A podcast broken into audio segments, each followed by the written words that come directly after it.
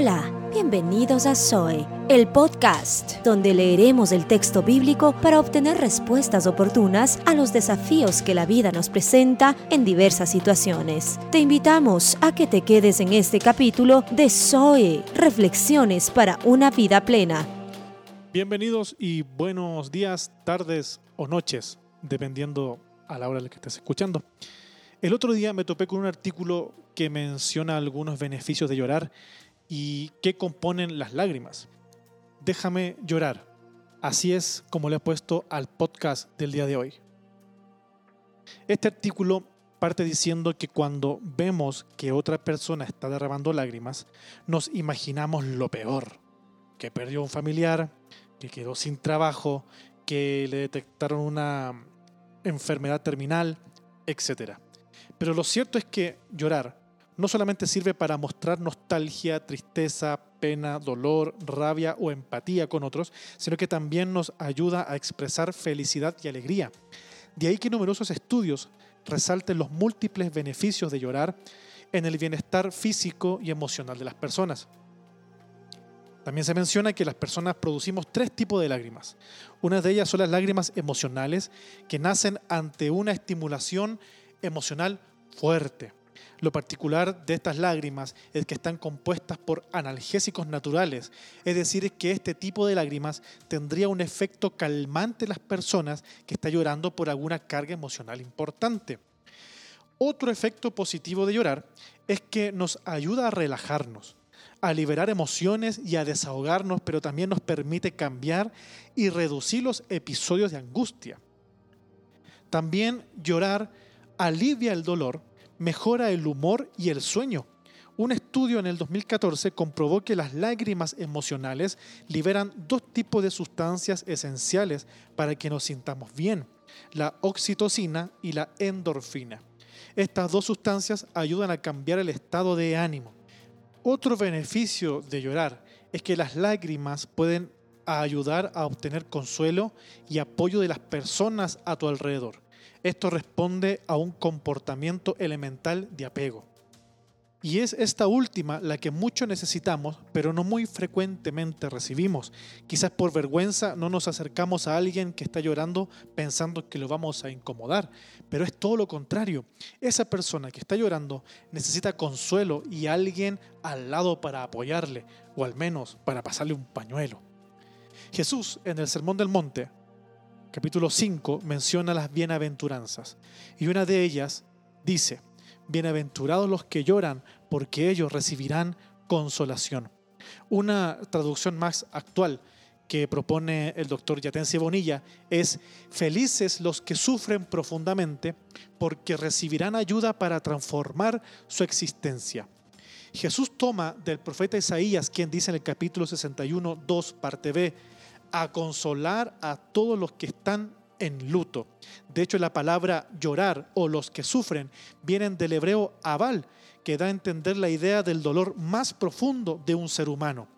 Para dar un ejemplo, ellos ponen en paralelo el llorar o este tipo de sufrimiento con el perder a un hijo o a un ser querido.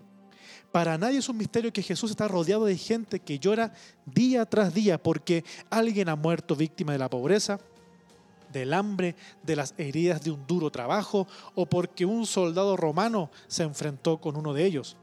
Estaban oprimidos día y noche. Esta realidad no es ajena a Jesús y Él propone algo. Los que lloran recibirán consolación. Pero también podríamos preguntarnos por qué lloramos. Todo aquello que me aleje del blanco perfecto Jesucristo es pecado, hacer las cosas mal, errar al blanco. Es decir, todo lo que no me permita vivir como Dios quiere que viva es pecado. Incluso no hacer las cosas buenas. Por ejemplo, el Salmo 32, en labios de David, del versículo 3 al 5, dice cosas como que él confiesa su pecado que su cuerpo no deja de gemir día y noche, porque la mano de Dios pesa sobre él, que se marchita como una flor.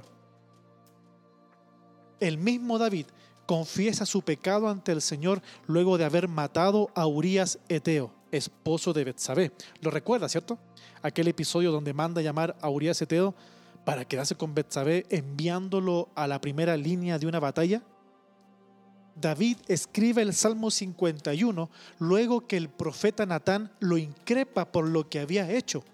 David escribe en este salmo cosas como la compasión de Dios y su ternura borran sus pecados, que le lave de la maldad, que le limpie el pecado, que reconoce que es rebelde, que contra él ha pecado. Cosas como esas. Cada vez que perdimos perdón a Dios, es inevitable que lloremos.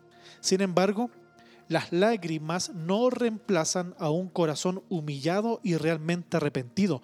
No es lo mismo lágrimas de culpa que lágrimas de arrepentimiento.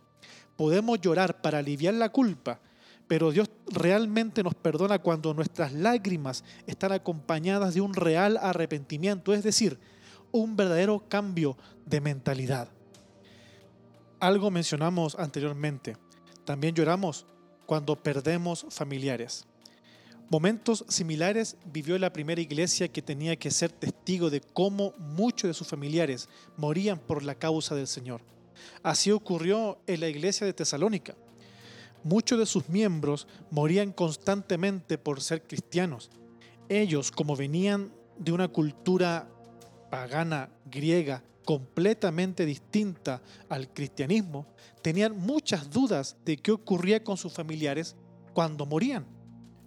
Además de la tristeza de perder a un familiar, tenían la duda de saber qué ocurría con ellos luego de la muerte. Es en este contexto que Pablo escribe a los cristianos de Tesalonicenses lo que el texto describe en 1 Tesalonicenses capítulo 4 versículo 13. En Cristo hay esperanza para los que mueren en Él. Podemos estar tristes cuando perdemos a un familiar. Podemos llorar días, semanas o meses porque perdimos a un ser querido. Pero lo que nunca podemos perder es la esperanza que si se fueron con el Señor, un día nos volveremos a encontrar en su gloria. Esa es la esperanza del cristiano. La esperanza en que Jesús secará las lágrimas y las transformará en una sonrisa. Llorar es una opción que tenemos para expresar nuestra alma, para abrir nuestro corazón. El llanto es reflejo de lo que hay justamente en él, pero el llanto no será para siempre. Esta bienaventuranza también tiene una promesa final. Los que lloran recibirán consolación. Esta consolación de parte de Dios comienza cuando reconocemos que la necesitamos, comienza cuando le damos el paso a Dios que nos limpie las lágrimas y terminará en aquel día donde ya no habrá dolor ni angustia, ni sufrimientos, ni pobreza, donde no habrá muerte. La consolación para nuestras vidas puede comenzar hoy. Solo debemos dar el paso de fe necesario para que el Maestro, nuestro Señor, nos consuele. Si te gustó este episodio, compártelo. Y si quieres comunicarte conmigo, puedes hacerlo al siguiente mail o.carmonaere.gmail.com